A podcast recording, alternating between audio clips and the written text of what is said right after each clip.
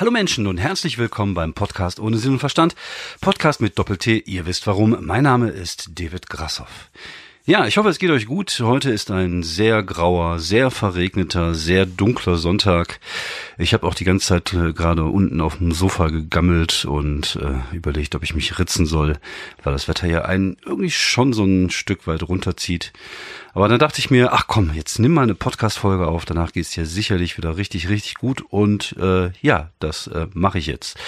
Äh, meine Vorgewoche war relativ unspektakulär. Ich war Montag bei Boeing in Düsseldorf, es war ganz okay habe ein bisschen was äh, rund gespielt und ein bisschen was Neues ausprobiert. Ähm, und am äh, Mittwoch war ich im Punch Club in Solingen und auch da habe ich ein bisschen was rumprobiert. Ich habe ein paar neue Ideen, an denen ich gerade arbeite. Da muss ich mal gucken, ob ich daraus irgendwie mehr machen kann. Aber alles in einem waren es eher unspektakuläre Abende, also ist nichts Besonderes passiert. Und deswegen wollte ich jetzt die Gelegenheit mal nutzen, dass ich da nicht so viel zu erzählen habe und nochmal auf mein Solo zurückzukommen in, ähm, in Dillingen, was ja sehr zufriedenstellend war, was richtig Spaß gemacht hat. Und da sind mir ähm, bei der Aufnahme, äh, beim, beim, beim, Abhören der Aufnahme, obwohl das hört sich jetzt an, als wenn ich irgendwo in einem Bus irgendwelche fremden Leute abhöre. Nein, also ich habe mir die Aufnahme mal angehört, um das Ganze mal so ein bisschen zu analysieren um zu gucken, äh, welche Richtung ich dann noch gehen kann, was ich noch besser machen kann oder generell wie die Reaktion so war. Und zum einen, also es hat sich bestätigt, was ich im Gefühl hatte, es war tatsächlich echt ein richtig guter Abend, die Leute hatten richtig Bock. Und zum anderen, was mir aufgefallen ist, ist, dass der Plan aufgekommen ist, dass ich manche Bits, ähm, die ich schon länger spiele, ähm, wo ich äh, weiß, die knallen. Zum Beispiel mein erstes Malbit, mein Laufbit, dass ich mir äh, für Solo angewöhnt habe, so eine Art Epilog davor zu setzen. Weil ich sag mal, das ist Material, das kannst du natürlich auf irgendwelchen Mixed-Shows immer spielen, weil die ballern. Aber beim, beim Solo bin ich äh, ein Freund der Idee, dass man nicht äh, ständig durchballert, dass man immer nur Pointe, Pointe, Pointe, sondern dass man zwischendurch auch mal Sachen erzählt, dass man ein bisschen ruhiger äh, rangeht, dass man so ein bisschen die versucht, die Aufmerksamkeit des Publikums durch eine interessante Geschichte ähm, zu fangen, anstatt die ganze Zeit halt durchzuballern. Äh, vielleicht ist es auch eine Entschuldigung, weil ich nicht die Fähigkeit besitze, die ganze Zeit durchzuballern. Einfach weil ich natürlich auch noch nicht so richtig viel Material habe. Ich, ich glaube tatsächlich, dass, ähm, dass so, so gewisse, so eine gewisse Dramaturgie in so einem Solo auch drin sein muss, dass du halt zwischendurch auch mal das Tempo rausnehmen musst, damit die Leute sich äh, wieder erholen können. Und ich finde das sehr charmant, wenn man es schafft, das irgendwie ähm, innerhalb einer Geschichte zu machen. Ich bin ja, komme ja vom Schreiben, ich komme ja vom, vom Geschichten erzählen. Und äh, da habe ich tatsächlich einen Punkt gefunden, wo ich das ähm, ganz gut äh, hinbekommen habe und den wollte ich euch jetzt gleich mal ähm, vorspielen. Das ist relativ am Anfang des, des Solos. Ich erzähle halt ein bisschen von mir, ich erzähle halt von meiner Kindheit, von meiner Jugend, davon, dass ich halt auch mal einen kurzen Aufenthalt in, in Frankreich gehabt habe, dass ich also acht Jahre in Frankreich gelebt habe und dass ich dann wieder zurück nach Deutschland gekommen bin.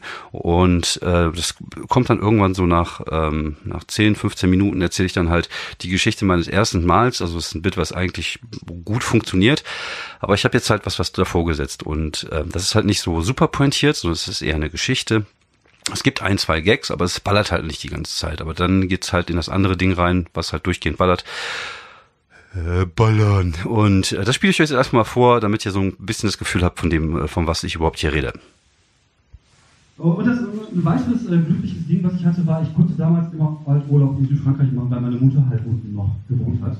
In, in Orange in der Nähe, wie gesagt, äh, das ist Le Midi, das ist eine äh, schöne Gegend, im Sommer immer sehr, sehr warm. Und ich kann mich an einen sehr besonderen Sommer erinnern.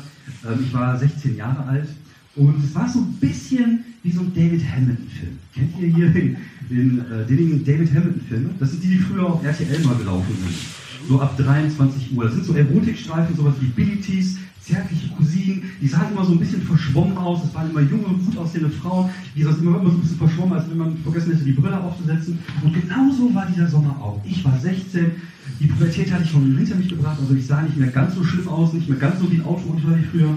Und da hatte ich dann diese Freundin meiner Mutter kennengelernt und sie war 28. Und es war wirklich eine schöne Frau, es war eine Frau. Sie, sie, hatte die Rundung an den richtigen Stellen, sie war einfach echt richtig, richtig hübsch. Und irgendwann kam es zu der Situation, meine, meine Mutter war nicht da und ich war halt mit ihr alleine immer im Haus meiner Mutter und die hatte so einen kleinen Swimmingpool und wir waren dann beide im Swimmingpool nackt. Und was ziemlich schräg ist, ich hatte dabei auch noch eine Taucherbrille auf. also ein bisschen, wenn man so eine Matte auf dem Her würde. Es war eine sehr, sehr schräge Situation im Nachhinein betrachtet. Und dann waren wir dann halt irgendwann auch äh, abends dann äh, draußen gesessen, ein bisschen rumgemacht. Ich dachte, ah, hättest du Lust, dass ich den Rücken massiere? Und ich so, ja, okay. Und dann hat sie gefragt, willst du mir auch einen Rücken massieren? Und ich so, ja, okay. Und das war auch der erste Abend in meinem Leben, also das, das erste Mal in meinem Leben, dass ich weibliches Schamhaar berührt habe. Und was soll ich sagen, es war einfach ähm, enttäuschend. Ich, ich hatte mir das immer so vorgestellt, dass so ein bisschen wie so ein Katzenfell sich anfühlt. Aber das war egal, war wie bei mir, dann hätte ich auch bei mir, na egal.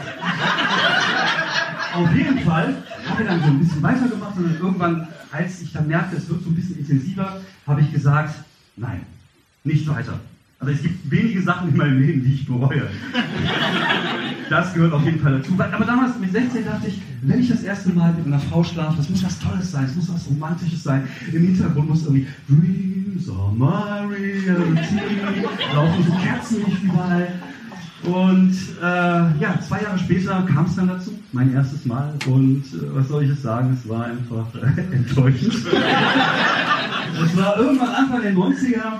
Ich war Lattenstramm, also ich habe so eine Party gegeben, weil meine Eltern nicht da waren. Ich war Lattenstramm, sie war Lattenstramm. Und es fängt damit an, ich hatte das erste Mal Sex mit einer Frau im Bett meiner Eltern. Ich möchte kurz dazu sagen, sie waren nicht dabei.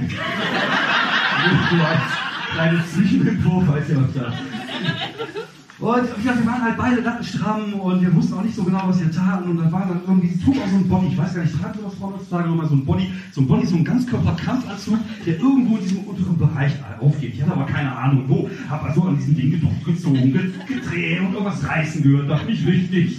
Und dann irgendwann hatte ich die richtigen Knöpfe erwischt und machte Wusch. Und es kam mir ein riesiger Busch entgegen. Und dann den Augen aufgeklebt hätte, man hätte eine Handpuppe draus können. Aber egal. Egal. Ich war jung. Ich war jung und ich brauchte das einfach. Also immer weiter gemacht, immer weiter gemacht. Und irgendwann drückte sie mir so die Hand. Und ich so guckte drauf und denke mir so, hm, Black Hammer XXL. Hier muss ich mal kurz einhaken. Also ich habe keinen besonders großen Penis. Aber ich hatte noch nie das Erlebnis, dass ich mal ausgepackt habe und eine Frau gesagt hat, so, oh mein Gott! Bei mir, bei, bei mir war die Reaktion eher mal so, oh. Eine Ex-Freundin von mir hat mal gesagt, mal Grasi, wenn man deinen Penis Elfenflügel aufgeht, sieht der ein bisschen aus wie ein Kolibri. Nur damit Aber egal, egal. Ich habe das Ding dann angezogen. Das war so ein bisschen so, als würde man so eine Fleischwurst in so eine Plastiktüte packen. Aber zum Glück aber hatte meine Mutter noch Haargummis auf dem Nachttischschrank. Die hat dann zwei, drei Mal so Drogen gemacht. Und ab dafür. Aber ich war ja stramm. Männer, ihr kennt das, stramm Sex haben ist so ein bisschen so, als würde man versuchen, mit einem Seil Billard zu spielen. Da passiert nicht viel. Und dazu kam auch noch, dass die junge Dame sich nicht wirklich Mühe gegeben hat. Teilweise hatte ich das Gefühl, ich würde so einen Teddybären puppen, der Geräusche macht und noch einen Bauch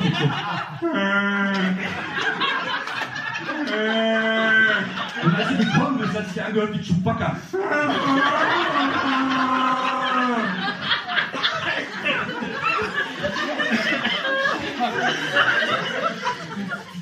Aber ich bin für den Abend nicht gekommen. Ich habe mich einfach irgendwann von ihr runterrollen lassen. Dann gucke ich dann mir runter, ich denke mir so, huch, das Kondom ist ja weg. Huch, die Haargummis sind ja auch weg. Da gucke ich so nach rechts, ich sehe also diesen Dschungel und ich denke mir so, ne. Da steckst du die Hand nicht rein. Ja, das war's. Das war der Ausschnitt von meinem Solo. Es waren kurze fünf Minuten. Und äh, ja, wie gesagt, die, die Geschichte am Anfang ist ähm, tatsächlich auch nicht wirklich pointiert, diese Geschichte, wo ich erzähle in Südfrankreich. Ich glaube tatsächlich auch, dass ich da, ich sag vielleicht tausendmal tatsächlich, ich glaube auch, dass man da mehr rausholen kann. Vielleicht einfach mal eine, eine bessere Beschreibung dieser David Hamilton-Filme. Ich dachte vielleicht, es wäre vielen Leuten ein Begriff, aber tatsächlich ist es nur den Leuten, die viel in den 80ern unaniert haben, ein Begriff. Ähm, vielleicht kann ich da noch irgendwie ein bisschen was rausholen, auch bei der Beschreibung von ihr ich hatte irgendwann mal ähm, auf einer offenen Bühne auch erzählt, dass sie so sowas Gottesähnliches an sich hatte, so, so griechische Göttin. Mal gucken, vielleicht kann ich da auch noch ein bisschen was rausholen. Aber es ist halt so, die, die Lacher sind natürlich am Anfang nicht so, nicht so stark. Ne? Man, man hat dann hier mit dem Nacktbaden und der Taucherbrille ist immer ein Lacher. Der ähm, hinterher mit dem, äh, mit dem Schamhahn ist noch ein Lacher. Aber das ist halt nicht so, dass es die ganze Zeit äh, durch, durchwämst. Aber das ist halt nicht schlimm, weil man halt weiß, danach kommt halt die, die andere Geschichte Und da kann man natürlich erstmal so einen kleinen Callback mit dem, das war enttäuschend. Äh, und man mal weiß, im Normalfall sollte die andere Geschichte auch gut funktionieren. Und dann hast du so halt so eine Art Crescendo. Auch generell schon in der ersten Hälfte des Bits ist es halt so, ne, am Anfang ganz ruhig, ein Lacher, bisschen ruhiger, am Ende so zwei, drei Lacher. Und dann gehst du halt in die andere Geschichte rein und dann guckst du halt, dass du dann so ein bisschen durchballerst. Das ist halt so wie so ein Musikstück irgendwie, dass man irgendwie so leise beginnt und zum Ende hin halt immer immer besser und immer immer schneller wird und so ähm, funktioniert das glaube ich ganz gut auch auf der Strecke gesehen. Also wie gesagt, ich habe ähm, so einige Bits, die ähm, gut sind, wo ich weiß, die funktionieren ganz ordentlich und wenn man da schafft, noch davor vielleicht so eine Art Vorgeschichte äh, zu setzen, um das Ganze einzuleiten, um auch mal ein bisschen das Tempo rauszunehmen. Ich glaube, es ist halt wie gesagt schon recht wichtig, das Tempo einfach rauszunehmen und nicht immer die ganze Zeit äh, Gag, Gag, Gag, Gag, Gag rauszuhauen. Es ist ja, man, man ist natürlich am Anfang ähm, sehr ähm, darauf aus, halt diese ganzen Geschichten wie Nightwash, wie Quatsch Comedy Club zu machen oder halt bei den Mixed-Shows eingeladen zu werden. Und dann hast du halt meistens nur zehn Minuten und musst halt schauen, dass du da in zehn Minuten halt so viele Lacher wie möglich bekommst. Einfach damit die Leute merken, oh, der ist geil, den kann ich weiter einladen. Und äh, bei mir ist das oft so, dass ich das äh, hinterher so bemerkbar mache, dass ich einfach zu schnell bin. Ich habe dann irgendwie eigentlich 15 Minuten Material, die ich aber gerne in 10 Minuten durchhetzen möchte und ich äh, habe die Tendenz dazu, dann einfach zu schnell zu werden. Und das ist halt sehr angenehm, einfach wenn du ein Solo hast, dass du ein bisschen Tempo rausnehmen kannst, dass du ein bisschen was erzählen kannst und dass du hinterher, wenn du weißt, okay, jetzt kommst drauf an, du musst die Leute jetzt zum, zum, zum Lachen bringen, dann einfach das Tempo wieder anziehen kannst und dann äh, das Material hast, um, um da mal äh, die Leute, äh, die dir zu angeln, dir zu holen, dann immer wieder einen drauf, immer wieder einen drauf, immer wieder einen drauf. Und es ist auch sinnvoll innerhalb von Bits manchmal einfach so ein bisschen Tempo rauszunehmen, die Leute mal durchatmen zu lassen, gerade wenn man merkt, dass die Leute ähm, ja sehr viel lachen und, und oft ist es halt äh, so, dass die, dass die dann irgendwie äh, nicht eine Sekunde lachen und dann wieder aufhören, sondern du musst halt schon so eine Art äh, Bauchgefühl entwickeln auf der Bühne, wann du dann wieder ansetzen kannst, wann du sagen kannst, okay, jetzt ist der richtige Augenblick, um nach den Lacher wieder raufzugehen. Und manchmal ist es halt so, dass du auf der Welle surfst, dass du halt so so, eine, so eine Lachmatratze unter dir hast, auf der du dann halt so so rumhüpfst und ähm, das ist halt sehr sehr viel einfach Erfahrung und Bauchgefühl zu wissen dass man die Leute auslachen lassen soll, dass man das Gefühl hat, äh, jetzt kann ich wieder ansetzen, jetzt kann ich sie mit dem nächsten Gag holen oder einfach dieses, diese Pausen im richtigen Moment zu machen. Das ist ja das, was wir Comedians äh, gerne auch mal als Timing bezeichnen. Einfach zu wissen, dass man äh, eine kurze Pause macht und, und, und ein Gefühl dafür zu haben, wann du wieder ansetzt, um den nächsten Lacher so gut wie möglich zu machen. Ja, das wollte ich ein bisschen ähm, vorspielen. Und äh, tatsächlich, tatsächlich, ich nenne einfach alle Folgen noch tatsächlich. Äh, heute ist es äh, wirklich so, ich sage nur noch wirklich statt tatsächlich, egal. Heute ist es ja wirklich so, dass äh, ich ähm, mir vorher Gedanken gemacht habe, über welches Thema ich spreche. Ich habe sogar schon ein, äh, ein Titel für die heutige Folge, nämlich Mein Gag, Dein Gag, Unser Gag in Anlehnung auf die alte Backwerbung. Ich weiß nicht, wer von euch die noch kennt. Also nicht Backen von, äh, nicht Back vom Backen, sondern Back von Deo. Mein Back, Dein Back, Unser Back.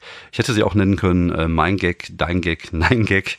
Ich glaube, das hätte auch ganz gut gepasst. Ich wollte nämlich heute ein bisschen über Gag-Klau sprechen. Das ist ja so ein Thema, was bei uns in der Szene oft wieder aufkocht und es gibt da halt den einen oder anderen äh, Kollegen, ich werde auch keine Namen nennen, weil mir das eigentlich relativ wumpe ist, das muss halt jeder mit sich selber äh, äh, muss sich jeder mit sich selber auseinandersetzen. Ich will halt nur ein bisschen darüber reden, wie ich das sehe, welche Perspektive ich darauf habe und warum Gagklau nicht immer gleich Gagklau ist.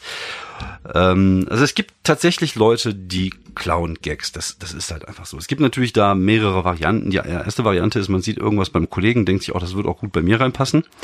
Und dann äh, wird halt einfach ein Gag oder teilweise so eine ganze Routine, so ein ganzes Bit irgendwie geklaut. Dann gibt's die Variante der, äh, der Leute, die sich einfach in den USA bedienen, die dann irgendwie sehen, oh, Louis C.K. hatte einen geilen Gag, den hätte ich gerne bei mir oder hatte ein geiles Set. Und das, das übersetze ich jetzt einfach, gucke, dass ich das so ein bisschen eindeutsche. Und damit gehe ich dann halt auf die Bühne äh, und hoffen dann, dass, äh, dass man das nicht merkt. Wobei es inzwischen ein bisschen dumm ist, weil viele, viele Leute in Deutschland sich ja auch mit amerikanischen Comedy auskennen. Und das fällt halt irgendwann einfach auf, wenn man aus den USA von irgendwelchen bekannten Leuten äh, Gags klaut. Das ist halt nicht so, dass, dass es keinem auffällt. Und äh, ja, manchmal lässt man sich auch inspirieren. Dann ist dann immer die Grenze, man weiß nicht, ja gut, man hat das gleiche Thema und das, der ein oder andere Gag ist auch vielleicht gleich, aber naja. Aber dazu gleich später, äh, dazu gleich später, dazu gleich später mehr. Ähm, und dann gibt's natürlich doch die Kollegen, die einfach gerne irgendwelche Facebook-Sprüche oder Nine-Gags oder, oder Witzebücher, äh, Sachen auf der Bühne erzählen. Äh, kann man machen, muss man aber nicht. Das, das Schlimme ist tatsächlich, dass dem Publikum einfach alles scheißegal ist. Das, das ist oft der Fall, dass das Publikum einfach lacht, egal wie hohl die Sachen sind, egal wie oft man die schon bei Facebook gelesen hat, die Leute finden es halt lustig. Und das ist halt so ein bisschen diese, diese Pavlosche Hund-Geschichte, wenn der äh, Comedian die, die merkt, aha, die Glocke läutet, wenn ich sowas mache, dann äh, fühlt er sich gut oder denkt sich, okay, dann ist das ja vollkommen okay, wenn ich das mache. Ja, kannst du machen, muss er aber nicht. Finde ich halt einfach öde und langweilig, wenn man irgendwie von neuen Gags irgendwelche geklauten Sprüche äh, benutzt und sie auf der Bühne macht. Es ist halt einfach, äh, ja, künstlerisch nicht so wirklich anspruchsvoll. Kannst du machen, muss er aber nicht. Einige der Kollegen sehen sich auch weniger als Künstler und viel mehr als Entertainer. Und das ist ja halt auch so bei den, bei den Witzeerzählern, äh, dass die halt einfach äh, tausende Witze äh, auswendig kennen, das, äh, was ich total faszinierend finde. Also ich könnte das nicht, bin ja froh, wenn ich meine Dreiviertelstunde Programm auf die Kette kriege. Ähm, und die sind halt Witzeerzähler und die, die leben halt davon, dass sie es halt gut können. Die haben halt den, den passenden Typ dazu und, und, und dann ist das auch alles vollkommen in Ordnung, wenn die sich halt so sehen und, und das ist, hat ja auch seinen, seinen, seinen Lebensanspruch. Äh, Aber wie gesagt, für mich ist es halt einfach nix. So, kommen wir zum, zum Leckerau. Es gibt natürlich Leute, wie gesagt, die tatsächlich einfach eins zu eins Sachen übernehmen und klauen. Das geht halt einfach gar nicht. Aber auch da ist es tatsächlich so, dass dem Publikum das scheißegal ist, weil die wissen es nicht. Die kennen das Original nicht. Und für die ist das das erste Mal, dass sie es hören. Sie finden es witzig und lachen, was ja auch die ganz natürliche Reaktion ist. Ich glaube, diese Gagklau-Geschichte ist auch innerhalb der Szene eigentlich äh, wesentlich verpönter, als es außerhalb der Szene ist. Es ist ja auch so, dass ähm, viele Leute von früher einfach Material gekauft haben aus den USA und das, und das hier gespielt haben. Es gibt ja auch in den USA viele Autoren, die für sich schreiben lassen. Ich glaube, es gibt da ähm, außerhalb der Szene und uns kleinen Stand-up-Künstler, die irgendwie immer darauf äh, besessen sind oder versessen sind, immer gutes eigenes Material zu entwickeln und zu schreiben. Außerhalb dieser Szene ist, ist das, glaube ich, gar kein Ding. Das ist halt wie Covern. Das sind dann irgendwie Performance-Künstler, die auf der Bühne stehen und dann Material von anderen Leuten äh, vortragen. Ist halt wie so ein Böhmermann oder wie so ein äh, Schmidt früher, der auch für sich halt die Gags hat schreiben lassen. Das ist jetzt nicht so, dass die Leute sich das alles selber ausgedacht haben. Natürlich, weil äh, die auch immer tagesaktuell sein mussten, weil das natürlich auch eine riesige Maschinerie ist. Die mussten jeden Tag rausballern. Klar brauchst du natürlich Autoren. Aber wenn du auf die Bühne gehst und äh, als Stand-up-Comedian aus deinem Leben erzählst und versuchst authentisch zu sein, finde ich persönlich ist wichtig, dass du auch eigenes Material und eigene Gags und eigene Geschichten entwickelt. Es bleibt aber nicht aus, dass gewisse Sachen ähm, ja, sich doppeln. Das ist halt einfach so. Und manchmal ist es halt auch einfach so, dass das kein Klau ist, sondern dass es einfach die naheliegendste Idee ist, die man da so, so verarbeitet. Und ähm, inzwischen bin ich zu der Meinung gekommen, dass man als Comedian, wenn man wirklich gut werden will, versuchen sollte, den naheliegendsten Gag zu meiden. Ich ähm, mache ja auch relativ viel bei Twitter und es ist ja auch so, es gibt ja immer so Themen, die dann aufkommen bei Twitter. Und da gibt's halt Leute, die dann Sachen dazu posten. Ich mache das auch. Manchmal nehme ich auch den naheliegendsten Gag, weil es ist halt einfach für Twitter. Das ist mir scheißegal. Es geht tatsächlich dann einfach nur um ein paar Klicks zu generieren oder halt mal zu gucken, was man draus machen kann. Aber es ist halt immer interessanter, wenn man äh, eine andere Perspektive hat als alle anderen, wenn man andere, ähm, wenn man sich anders nähert an das Thema als alle anderen. Und dann macht man sich einzigartig. Und das sind dann tatsächlich dann die richtig guten Tweets, weil wenn du dann zum dreitausendsten Mal zu einem Thema immer den gleichen Gag hörst, vielleicht in 15 verschiedenen Variationen, dann ist das halt öde und langweilig.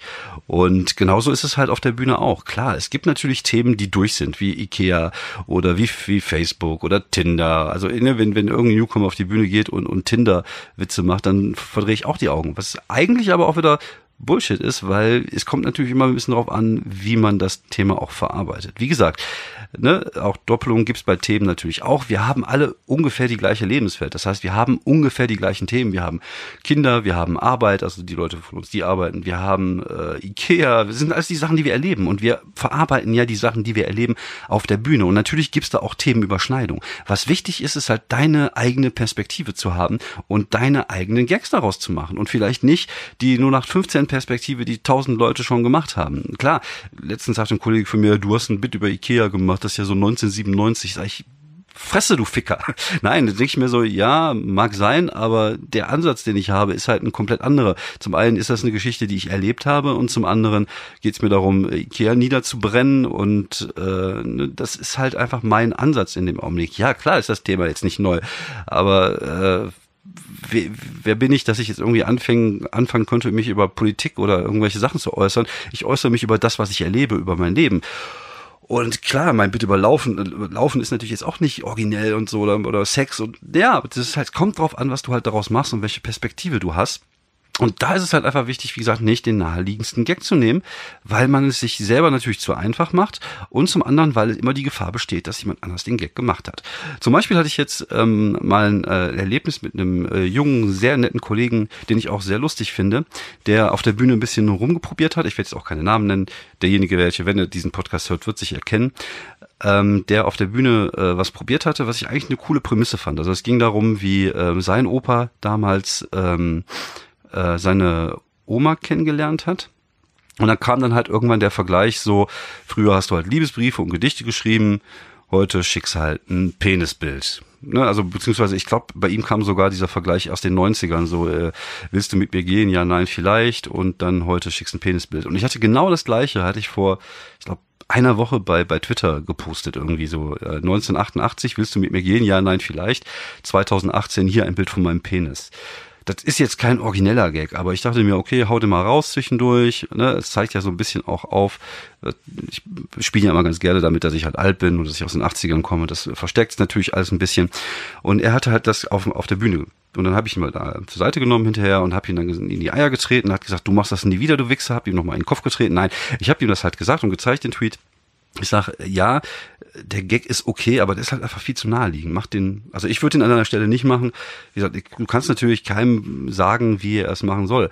Aber alleine diese Prämisse, die er gemacht hat, fand ich schon sehr, sehr interessant. Und ich habe auch letztens ein Bit von einem anderen Künstler gehört, wo es darum ging, dass ähm, sein Opa oder sein Uropa seine Oma auch zum Tanzen ausge, äh, eingeladen hat, sie aber Nein gesagt hat und er ihn halt den Hof gemacht hat, so wie man das früher gemacht hat. Man erscheint da mit Blumen, man hat Pralinen dabei und das ist halt ganz nah an das, was man heutzutage Stalken nennen würde.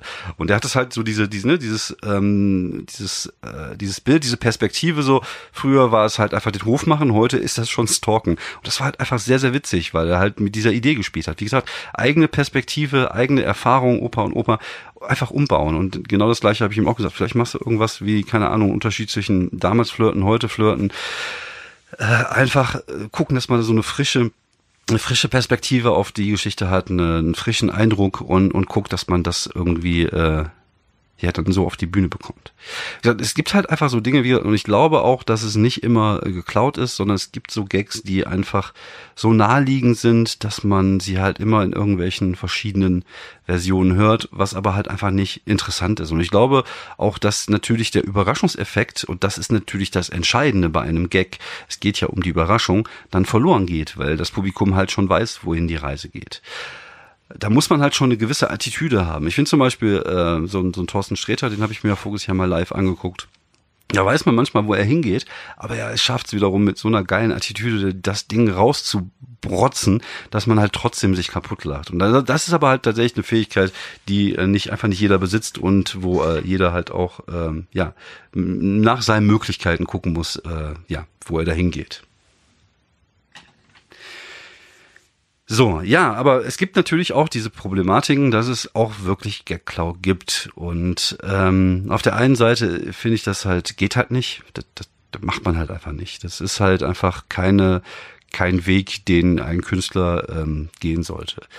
Ich, ich glaube, dass jeder, der ähm, Comedy macht und der sich mit, mit der Comedy auseinandersetzt und der ein gewisses Grundtalent auch hat, irgendwann seinen Weg gehen wird und irgendwann vielleicht auch äh, ähm, sein eigenes, äh, seine eigene Attitüde, seine eigene Stimme, seine eigene Persona auf der Bühne findet.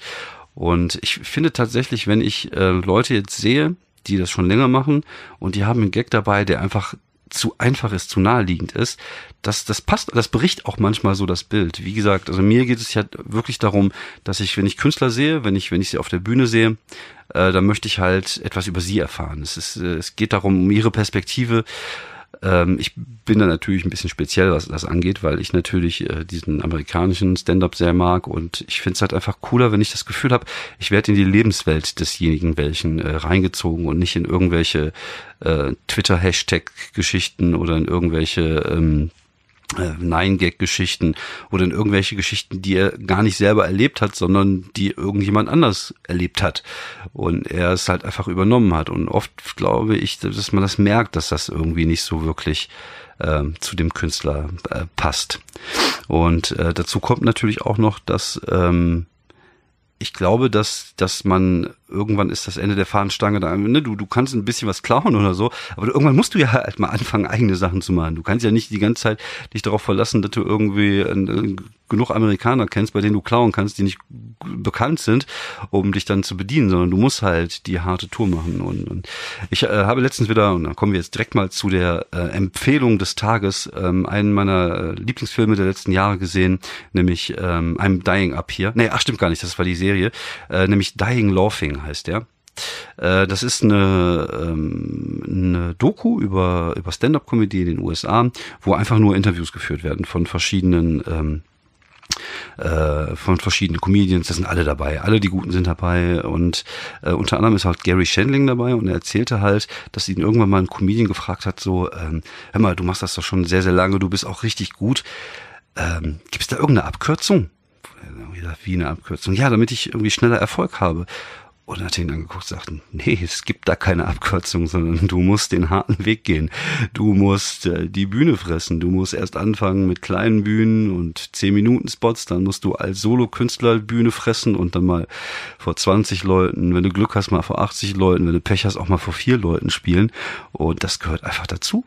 Es gibt da keine Abkürzung. Und genau so ist das. Und ich glaube, dass Menschen, die äh, Gags klauen oder die sich aus dem Internet bedienen, äh, sich erhoffen, dadurch eine Abkürzung zu haben. Aber im Endeffekt sind das eher Stolpersteine, weil du nicht dein wahres Ich irgendwie auf der Bühne äh, zeigst. Und ich glaube, aus künstlerischer Sicht, wie gesagt, ob es mit dem Erfolg zu tun hat, ich kann es mir, ich, ich kann es nicht beurteilen. Es gibt genug Leute, die mit Sachen aus dem Internet Erfolg haben. Ähm, aber ich glaube, um, um selber sich künstlich erfüllen zu können, ist es halt einfach wichtig, äh, seinen eigenen Weg zu gehen und seine eigenen Erfahrungen zu machen. Und ähm, kommt natürlich immer darauf an, was man halt, was man will, was man erreichen will. Ob man jetzt schnell berühmt werden will oder oder ich, ich, ich weiß es nicht. Aber für mich, jemand, der mit 36 erst das erste Mal auf der Bühne stand, mit 42 erst angefangen hat, Stand-up zu machen, ist mir das alles erstmal nicht so wichtig. Klar, es ist einfach geil, wenn man so einen Abend hat, wie ich ihn äh, voriges, äh, vorige Woche in Dillingen hatte, wo die Leute einfach Spaß an dir haben und du Spaß an den Leuten hast. Das ist halt das, was tatsächlich am meisten Spaß macht bis jetzt. Und das ist halt auch geil und es ist halt schön, Erfolg zu haben. Aber ähm, wie, viel geiler ist es denn, wenn man Erfolg hat mit seinem eigenen Material, mit seinen eigenen Ideen, mit seinen eigenen Umsetzungen, als wenn man jetzt äh, Phipps Asmussen Best-of ähm, vorträgt. Aber wie gesagt, das ist halt natürlich nur meine Meinung. Wie immer in diesem Podcast, ich äh, habe auch dir in diesem, bei diesem Thema nicht die Weisheit gefressen. Und äh, ich kann nur immer nur sagen, was ich denke. Und das äh, mache ich gerne und häufig und oft. Ähm, ja, sonst würde ich nicht auf meiner Toilette sitzen und euch davon erzählen. Ja, schaut euch gerne mal äh, ähm, Dying Laughing an. Ich glaube, man findet das tatsächlich äh, bei Amazon, iTunes und im Internet, ähm, wenn ihr euch so ein bisschen mit äh, mit Stand-up beschäftigt. Das ist, äh, man erkennt sich halt einfach in vielen Sachen wieder und äh, es ist halt eine sehr, sehr, sehr interessante Dokumentation. Vielleicht eine der besten, die ich in den letzten ein, zwei Jahren gesehen habe. Gut, ist jetzt auch nicht so, dass jede Woche eine Doku über Stand-up rauskommt, aber die ist wirklich sehr schön. Ähm, soweit dann erstmal wieder von mir. Ich bedanke mich recht herzlich fürs Zuhören. Ich bedanke mich auch recht herzlich für ähm, die das liebe Feedback, was ich von euch be bekommen habe. Ich habe da viele Kollegen, die sich bei mir gemeldet haben. Ich glaube tatsächlich, und ich sage jetzt einfach nochmal tatsächlich, komm, ich haus nochmal raus. Ich glaube tatsächlich, dass äh, gerade viele Kollegen diesen Podcast hören, äh, weil er natürlich äh, etwas ein bisschen comedy-nerdig ist aber äh, das ist halt meine Leidenschaft und äh, ist halt eine von zwei Leidenschaften, aber ich wollte halt keine äh, keinen Podcast über Pornofilme machen. Vielen Dank fürs Zuhören. Ich wünsche euch eine schöne, angenehme Woche. Wir hören uns nächste Woche wieder hier beim Podcast ohne Sinn und Verstand. Podcast mit Doppel-T. Ihr wisst warum.